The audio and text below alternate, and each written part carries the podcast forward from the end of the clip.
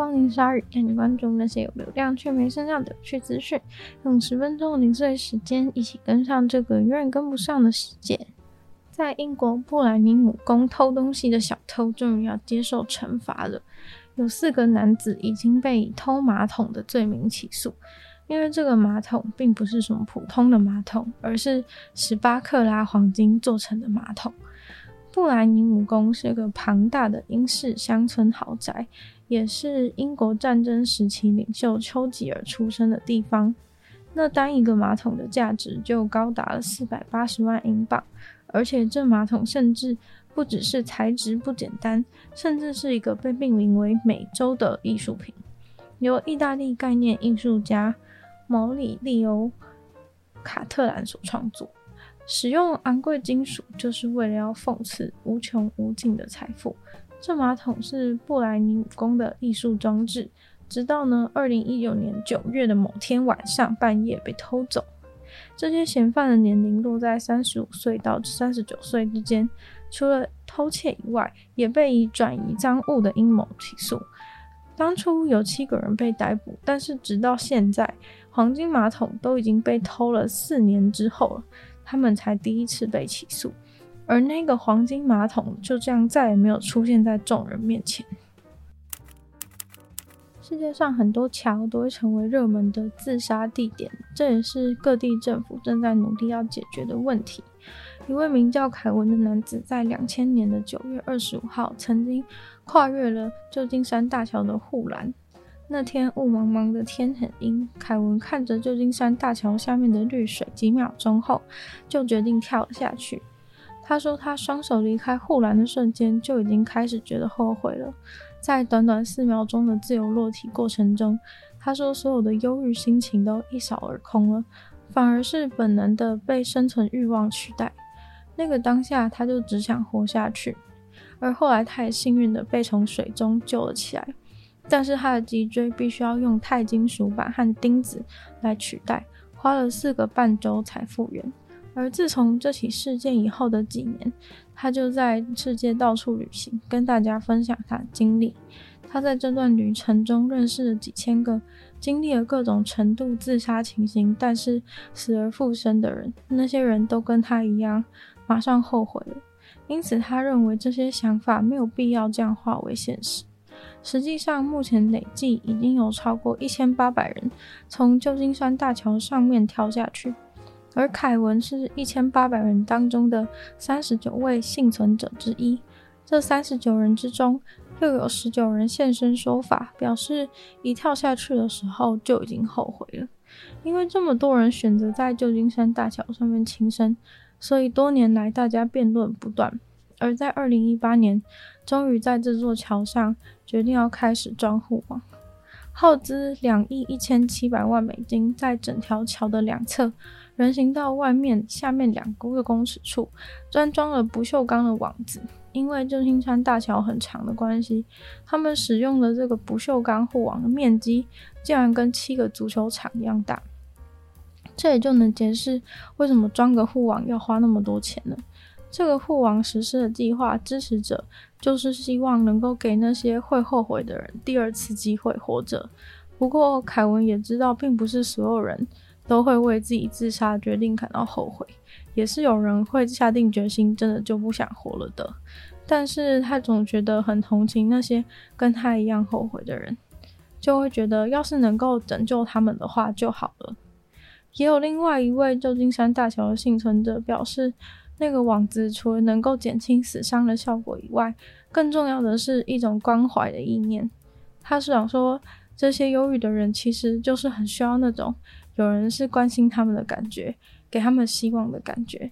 当你抱着自杀念头看见那个网子的时候，这些人也许就能感受到社会中还是有人是在乎他们的。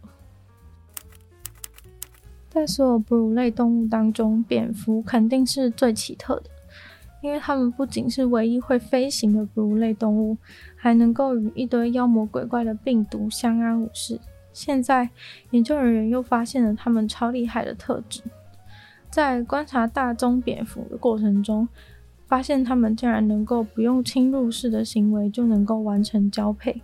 大棕蝙蝠交配的过程只需要性器官触碰就能够成功。雄性大棕蝠的性器官使用起来更像是一条手臂，能够伸过去把雌性大宗蝠的外阴部保护膜给拨开。蝙蝠虽然有如此惊人的生殖构造，但是因为它们神秘又是夜行性的关系，所以过往都觉得很难研究。大部分的时候呢，都只能看到在墙上观察到它们的背面，没办法看见蝙蝠的正面。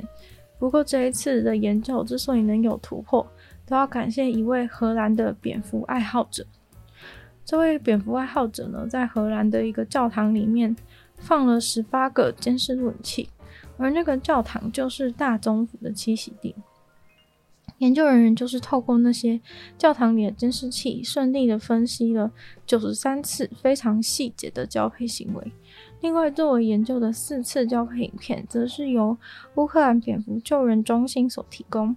说起来有点害羞，但研究人员非常兴奋地表示，可以很清楚地从影片中看到生殖器从头到尾都没有放进去。影片显示出有半数的交配行为都没有超过五十三分钟，只有其中一次交配行为中的两只蝙蝠在交配完以后还是腻在一起超过十二个小时。在身体构造上，雄性蝙蝠的生殖器官长度是雌性蝙蝠的七倍，在宽度上也有七倍的差距。这种巨大的落差造成它们如果用一般哺乳类的交配方式，将会异常的困难，或是可以说几乎是不可能。这种触碰式的交配方式跟鸟类有一点像，不过即使有了这样的重大发现，还有很多未解之谜需要解开。像是在触碰的交配方式中是怎么传递精子的，还有雌性蝙蝠在这个过程中扮演什么角色，有什么作为，这也是研究团队未来必须要努力的方向。他们目前推测有可能是跟吸引力有关。这个研究对未来可能贡献也包含了蝙蝠的人工生殖。蝙蝠在生殖这方面是无所不用其极的，这也是研究者都饶富兴趣的原因。像是他们可以为了增加生殖优势而储存精子，也可以延长怀孕的时间长度等等，真的是非常有趣的哺乳类动物。社群媒体上面的容貌焦虑非常严重，大家都看着光鲜亮丽的别人的照片，逐渐的感觉到忧郁。不过，有一位看似千篇一律的王美，却做出了一个不错的抛砖引玉的动作。不仅在 IG 上面放美照的同时呢，顺便连自己的丑照一起放，让追踪者都能看到美照背后的另外一种样貌。他贴出一张五官精致、灯光角度完美的大头照后，同时也放出了一张由下往上拍、双下巴两三层照片。还有就是，很多人穿比基尼的时候都会觉得显露自己缺点，总是很羡慕 IG 网美那些完美的比基尼照。不过，这位王美也在贴出了一张令人称羡的照片以后呢，给了大家另外一张屁股干瘪又充满橘皮的照片，并在叙述中提到很多照片都是靠光线和角度促成的。其实看到这些幕前幕后的照片，一点也不会觉得它丑。而多了更多这种亲近的感觉，或是熟悉的感觉。能在社群上面看到这种风气，真的还蛮令人感动的。也许容貌焦虑的高峰会过去，大家也会有机会能够重拾对自己容貌的自信。今天的鲨鱼呢，到这边结束了。再次感谢这位赞助会员，欢迎男子 James、毛毛、黑牡丹还有 ZZ。就希望其他原支持鲨鱼创作朋友可以在下方找非常的连接，没有更多的会员福利给大家参考。那如果喜欢这集节目的话呢，记得多分享出去，或者在 Podcast 帮我留星星、写下评论。那如果喜欢的话呢，也可以收听我的另外两个 Podcast，其中一个是选择的理性批判，另外一个是听说动物。就希望鲨鱼可以继续在每周二四跟大家相见。那我们下次见喽，拜拜。